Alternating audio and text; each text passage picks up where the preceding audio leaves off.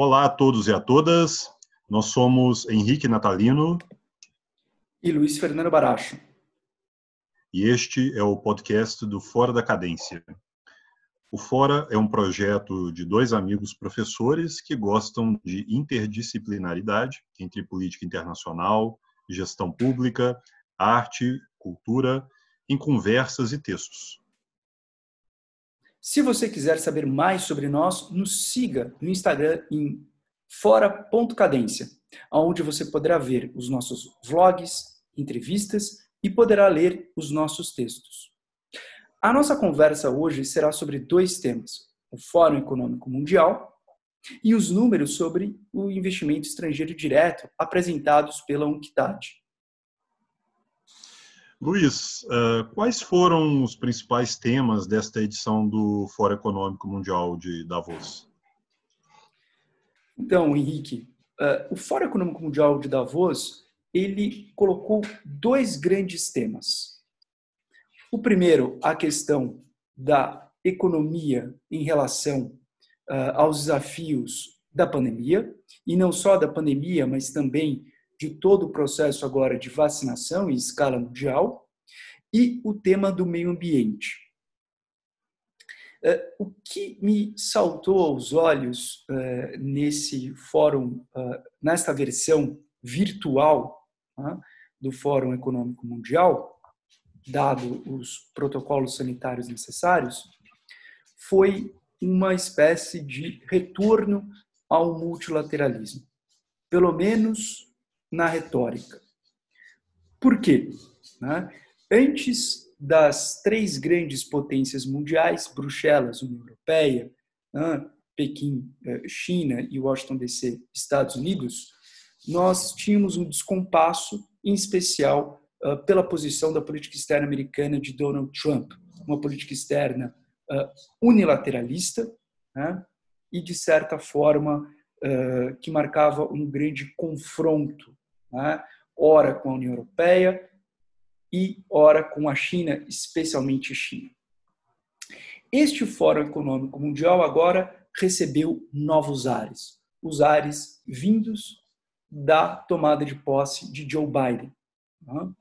Ah, uma, ah, uma gestão que já começou né, com decisões marcantes na área da política externa, em especial reforçando a agenda multilateral, seja né, no reingresso ao Acordo de Paris, no reingresso à Organização Mundial da Saúde, né, entre uh, outros temas importantes.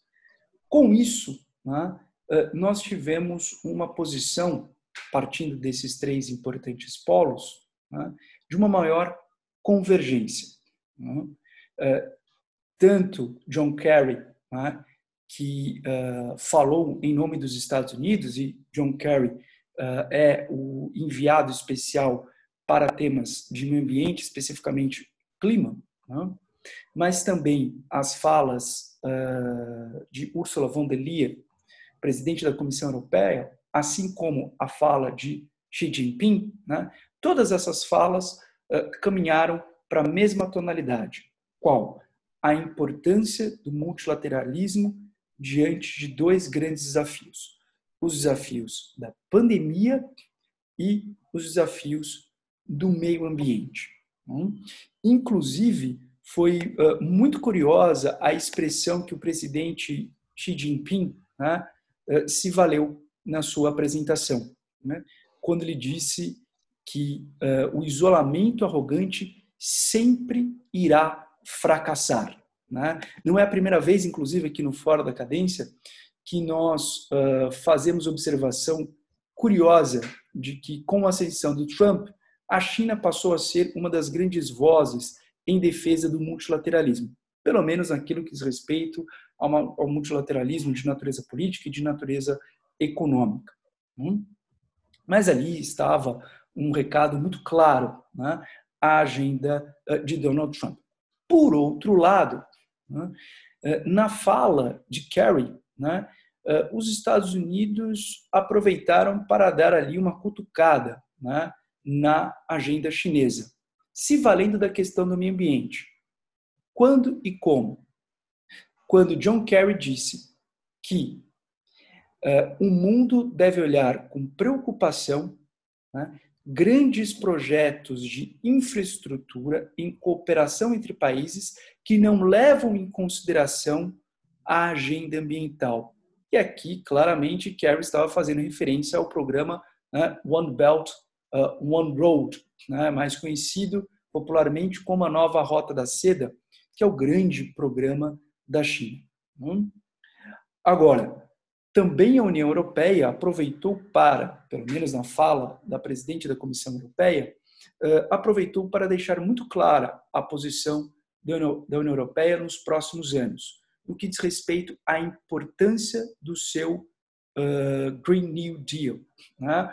aliás, perdão, a importância do Pacto Verde Europeu. Né? O Green New Deal é do, é do John Kerry e do, do Biden.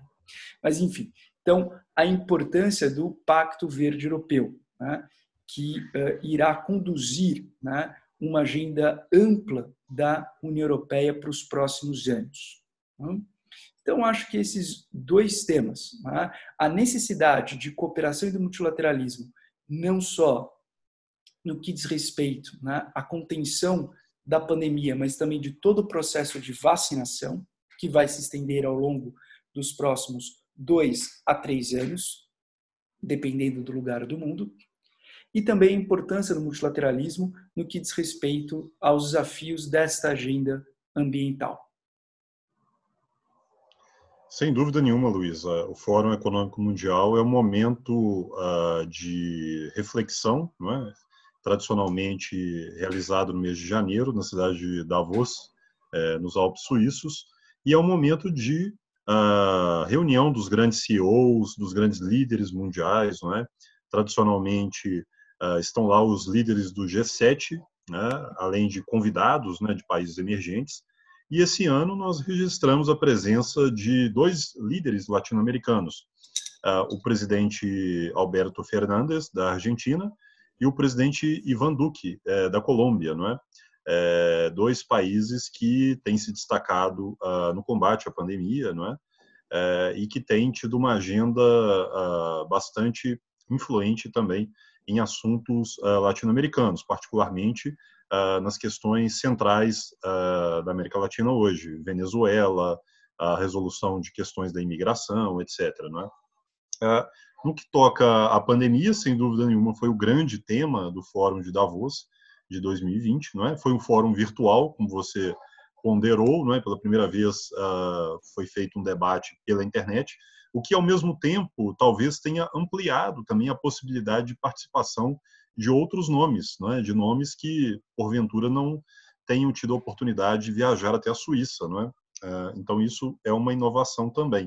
Uh, há muitos anos já o Fórum Econômico Mundial ele tem aberto uh, o seu espaço para temas digamos, não econômicos, não é? temas relacionados ao meio ambiente, a questões sociais, questões de segurança e questões culturais. É? Então, isso tem trazido um certo pluralismo ao Fórum de Davos.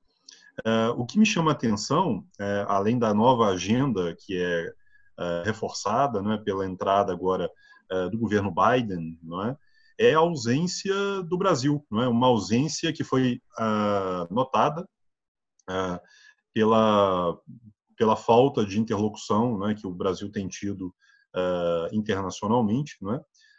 e no Fórum de Davos, desde 2019, né, na primeira participação do presidente brasileiro, ele fez muitos contatos, né, fez contatos com vendedores de lanchonete, com pessoas que estavam fora dos recintos do Fórum de Davos, porque eles fez questão de prestigiar uma agenda mais, digamos, para o seu público interno, né? mostrando que vai à Suíça e come cachorro quente, que come ah, no bandejão, etc. Né? Então, algo que ah, não trouxe nenhum ganho ao Brasil, né? uma viagem que eh, para nós não teve eh, nenhuma repercussão naquele momento.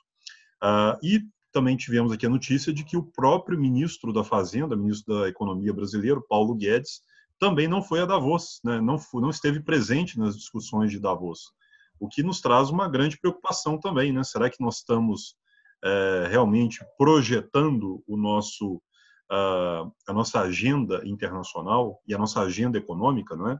Afinal de contas, o ministro Guedes foi eleito, foi escolhido, não é, com saudação pelo mercado como aquele que iria alavancar a atração de investimentos, vender a, as reformas para o mundo todo, não é? Ou seja, seria a âncora uh, do governo Bolsonaro na área econômica, não é? E temos visto aí que o, o ministro da Economia, o principal ministro do governo Bolsonaro, não está presente no principal evento uh, econômico internacional.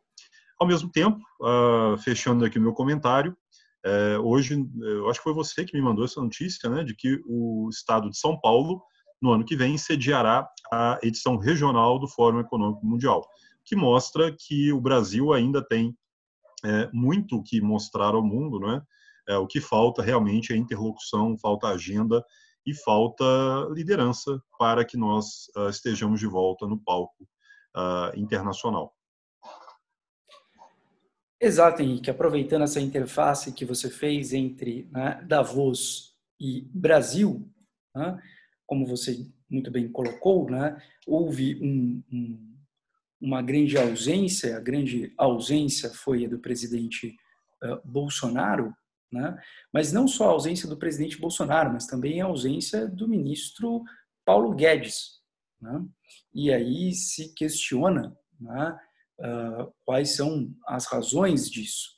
Uh, claro que nós aqui não temos as razões, mas nós sabemos das repercussões né, da eventual repercussão sobre essa dupla ausência. Né?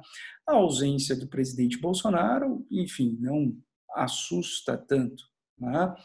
Eh, já que, como você disse, ele estaria talvez desconfortável, já que seria obrigado né, a falar e não poderia né, fazer os seus gestos populares para o seu público interno. Né? Mas a ausência do ministro Paulo Guedes em um momento em que toda luta por recursos financeiros externos é uma luta válida diante eh, das consequências econômicas da pandemia, né? isso de fato eh, assusta, já que este ministro é né, o grande fiador de uma perspectiva econômica liberal neste governo. Mas note que interessante, né? nós tivemos Aqui também a presença uh, do governador do estado de São Paulo, né, João Dória, né, e já há dois anos há uma negociação entre né, uh, o Palácio dos Bandeirantes, aqui de São Paulo, com a organização do Fórum Econômico Mundial, para que se traga uh, essa edição regional para a cidade de São Paulo. Então, da mesma forma que na pandemia tá, existe já uma polarização eh, com olhos para 2022, também nesta questão externa existe uma polarização com olhos para 22.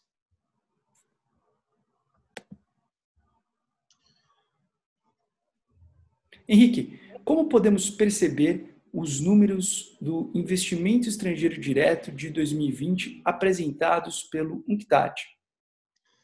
Bom, Luiz, é, eu acho que é um tema que se conecta ao primeiro, né, porque uh, se reporta a capacidade da economia mundial de se recuperar após o grande lockdown, né, a grande crise do coronavírus, que ainda não tem perspectiva de terminar, né, já que a vacinação anda num ritmo bastante lento, né? muito aquém daquilo que ah, poderia para ah, ajudar a alavancar a recuperação plena da economia dos países desenvolvidos e em desenvolvimento. o que se nota com os números do investimento estrangeiro direto, ou seja, o investimento em portfólio de longo prazo, não é que se transmuta em construções, em, é, em, fábricas que são ampliadas, modernização tecnológica, é? investimentos que trazem uh, retorno no longo prazo, é, em primeiro lugar, tem sido a queda vertiginosa da demanda agregada em nível mundial. É? Então, as empresas estão mais reticentes em investir, os governos também cortaram alguns investimentos, por conta das limitações, né, à exposição das pessoas. E, uh, além disso, os países emergentes têm recebido muito menos investimentos do que no ano passado, não é? no ano, aliás, no ano de 2019. Uh, ah, é importante considerar que há considerações, portanto, uh, conjunturais, né, que são relacionadas principalmente à crise do coronavírus, e explicações estruturais também para a queda do investimento direto estrangeiro. Né? E nível internacional, não tenho dúvida que as, as explicações conjunturais têm uma força muito grande para explicar. Não é? é, já que o investimento caiu 40% em 2020, né, um número considerável. Agora, no Brasil, nós ainda não temos como separar as explicações conjunturais das explicações estruturais. As explicações de conjuntura se reportam, claro, à desaceleração da economia, né, que foi brutal no ano passado, né, de 5% de retração do PIB, o investimento estrangeiro direto caiu uh, abruptamente também, para o menor nível em 25 anos. Né? Uh, creio que o Brasil, uh, claro, sofreu muito com a, a pandemia, né? e tradicionalmente nós contamos com investimento direto estrangeiro para obter capitais externos, para fecharmos as nossas contas nacionais. Né? Eu sempre costumo dizer aos meus alunos né, que o Brasil tem uma enorme sorte. Ele tem um déficit em conta corrente muito alto, mas ele tem ah, como país emergente que tem uma vasta base de recursos naturais é, e de uh, um potencial de mercado muito grande, mercado consumidor, é um país que ainda recebe muito investimento direto estrangeiro. Né? Tradicionalmente, é um dos cinco maiores receptores do mundo. Então, o dinheiro que entra em termos de dólares, né, ele ajuda a fechar a conta corrente. Né? Tradicionalmente, o Brasil tem um déficit em conta corrente muito elevado, uh, pelo menos aí nos últimos 15 anos. Né? E esse déficit em conta corrente precisa ser pago de alguma forma. Então, os investimentos diretos estrangeiros, ah, que vêm para ah, alavancar a economia, ah, quando são convertidos em dólares pelo Banco Central né, e transformados em reais, esses dólares vão para as contas nacionais para fechar o investimento, o, desculpa, o déficit em balanço de pagamentos. Né? Então a gente consegue equilibrar isso até certo ponto. Né? Eu creio que nós não temos aí no curto prazo nenhuma uh, crise à vista, não é, de balanço de pagamentos como nós tivemos nos anos 80, porque o Brasil tem um colchão de reserva de 300 bilhões de dólares uh, nas nossas reservas internacionais. Né? Então são dólares que estão lá, né, uh, foram mantidos felizmente, né, pelo Banco Central para momentos ruins, né, em que a economia precisa dessa, né, desse fôlego. Não creio que nós, no ano que vem, teremos aí uma crise cambial por conta disso. Não é? é? o nosso câmbio, tradicionalmente, ele oscila por conta das incertezas externas, né? Mas eu creio que o relatório da UNCTAD ele traz grandes, ah, talvez grandes preocupações para o Brasil por conta de um problema que eu creio que é o maior do governo Bolsonaro no âmbito internacional, que é a política ambiental. Né? A política ambiental hoje é o centro de toda a estratégia de desenvolvimento dos países uh, adiantados. Né? É, e as empresas mais uh, que têm maior influência global, né, que têm capital em bolsa, que têm uh, fundos de investimento, né, que têm carteiras muito grandes, né, elas uh, têm cláusulas ambientais extremamente rígidas, né, que só permitem que esse dinheiro seja enviado para países em desenvolvimento se houver uh, o respeito a direitos, a direitos eh, de povos indígenas, questões ambientais, de sustentabilidade, etc. Então, eu creio que uh, nesse ano, né, ao retomar a economia pouco a pouco, nós teremos a dimensão uh, do estrago que foi feito na política de atração de investimentos do Brasil com a política ambiental do governo Bolsonaro. Né? Ah, então, eu creio que ah, esse relatório da UNCTAD ele é extremamente importante porque ele mostra, ah, nos aponta que o investimento estrangeiro ele só voltará para o Brasil quando nós apresentarmos condições que retomem a nossa credibilidade, tanto em termos econômicos quanto em termos ambientais. É? E eu creio que o governo Bolsonaro terá uma grande dificuldade para retomar a credibilidade perdida uh, da agenda ambiental, já que nos últimos dois anos, essa agenda tem sido uh, negligenciada pelo atual governo. É? Então, veremos né, se o investimento estrangeiro direto se recuperará no ano de 2021. Eu creio que há um espaço muito grande para uma certa recuperação, é?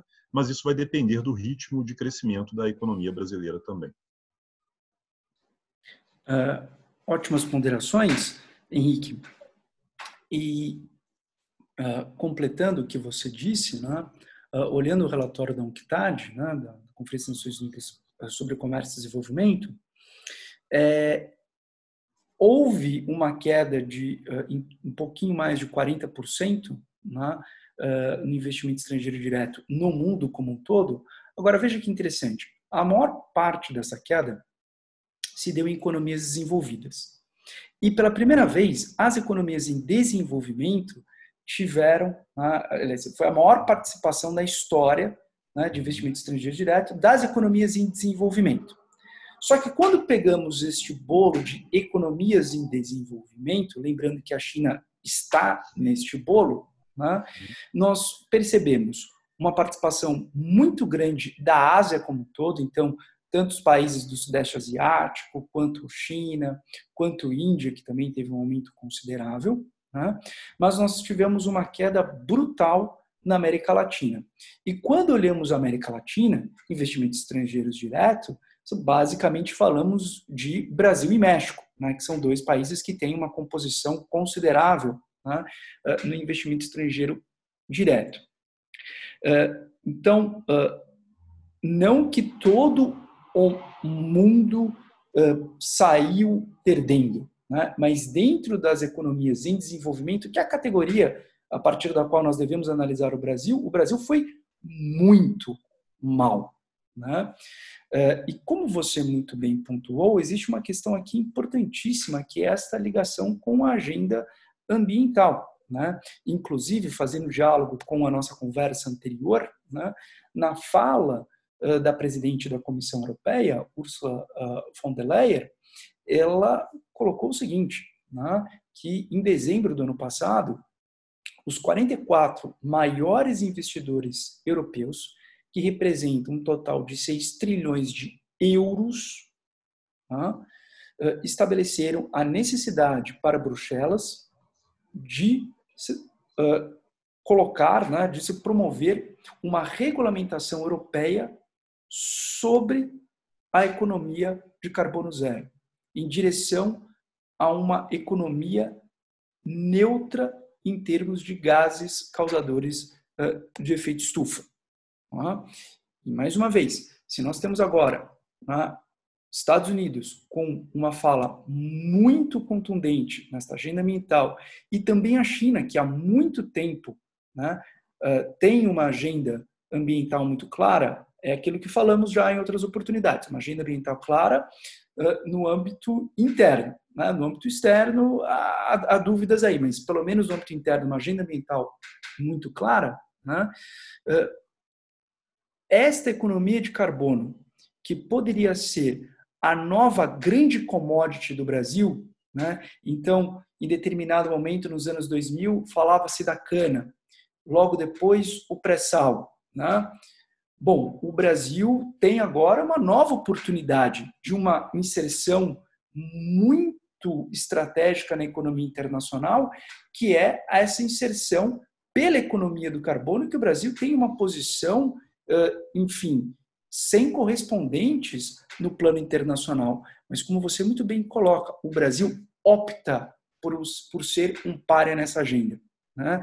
E eu digo sempre: né? Se, por um lado, alguém poderia né, tentar uh, mitigar as falhas do atual governo no que diz respeito à questão da economia, dizendo, olha, mas as reformas, elas não são apenas um desejo do Poder Executivo, a necessidade de uma coordenação com o Poder Legislativo, né? há setores da sociedade que resistem a certas reformas, especialmente a tributária, etc, etc, etc. E eu até poderia entender parte desta argumentação, mas no caso do meio ambiente é uma opção convicta do governo né, de desconstruir todo o legado de agenda ambiental que nós temos desde a nova república, desde o início da nova república. Então, assim, é uma opção pelo erro, uma opção clara e consciente pelo erro. Né? E como você disse agora, 2021, né, continuamos com essa opção pelo erro na questão ambiental e nós temos um, um agravante a mais em relação à questão da economia, que é a dinâmica do nosso processo de vacinação. Né? Sem dúvida, em nenhum lugar do mundo a vacinação está ocorrendo de, a, a contento, né? porque estamos falando de uma demanda né, que vamos jogar aí para 8 bilhões de pessoas. Né? É, toda a indústria farmacêutica do mundo, com todo o funcionamento perfeito de uma cadeia global de valores, não consegue né, dar conta uh, dessa demanda em tão pouco tempo. Mas esta observação sendo feita é nítida a ausência né, do governo federal da vacinação como uma prioridade deste governo. Então, 2021, né, nós temos um cenário muito nebuloso em termos de economia, por opção do Palácio do Planalto. Opção em manter esta agenda que não faz sentido contra né, a, a, o meio ambiente e uma opção por ser negligente na política de vacinação. E o retorno da economia só se dará com a vacinação.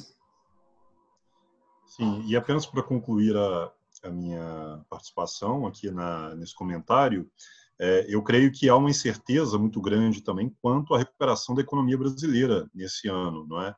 Já que nós temos ah, uma agenda política que hoje é basicamente pautada pela, pelo projeto de reeleição presidencial. Né?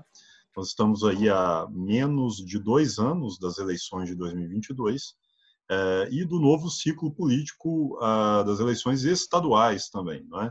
É, além das eleições para o parlamento, para o parlamento federal e os parlamentos estaduais. Ou seja, eh, nós temos um espaço de tempo muito pequeno para a votação de reformas, não é? E uh, até agora o governo não apresentou um projeto de reforma tributária para uh, ser entregue ao Congresso Nacional. Né? Nós não temos ainda algo fechado né, para, para isso, e muito menos uma vontade política de levar adiante essa reforma tributária, é? já que uma reforma mais abrangente implicaria na a renúncia de várias uh, áreas que afetam basicamente a base de apoio do governo Bolsonaro. Né? Uh, além disso, a reforma administrativa, eu creio que tem chances ainda muito pequenas de ser aprovada, já que boa parte dos funcionários públicos são ligados a partidos que, uh, em certa medida, têm a participação na base do governo, não é? e o próprio governo já mostrou que pretende recriar ministérios e não enxugar a máquina pública. Não é? o, governo Bolsonaro diz que a, após a votação amanhã, né, nós estamos gravando esse áudio no domingo, né, e amanhã será a votação é, da, na reabertura dos trabalhos do Congresso é, dos novos presidentes da Câmara e do Senado. Né? O Bolsonaro já disse que após essa votação ah, será feita uma reforma é, ministerial e nessa reforma o governo pretende criar, recriar ministérios como da pesca, da Cultura, uh, Ministério das Comunicações e outros mais, né, para, para colocar aliados e né, alocar a sua base de apoio no Congresso. Então, isso emite sinais muito ruins para uh, o mercado financeiro, o mercado que tinha expectativas de que o governo faria uma reforma mais abrangente, não é, que controlaria uh, essa agenda de, uh, de endividamento que já bate hoje no 100% uh, do PIB, não é? a nossa relação dívida-PIB nunca foi tão elevada nos últimos anos, e nós estamos aí também sem perspectiva de recuperação econômica, já que o governo não tem mesmo uh, nenhum plano para substituir o auxílio emergencial, não é que uh, convenhamos, né, mesmo com todas as críticas, foi uma injeção de liquidez na economia no ano passado, né? Aliás, só para que as pessoas se lembrem, não é? A ideia é, do auxílio emergencial foi do Congresso Nacional e não do governo, né? O governo queria dar apenas 200 reais para as pessoas, o Congresso aumentou para 500 e aí o governo trucou e aumentou para 600, né? Mas não era o plano original do Guedes.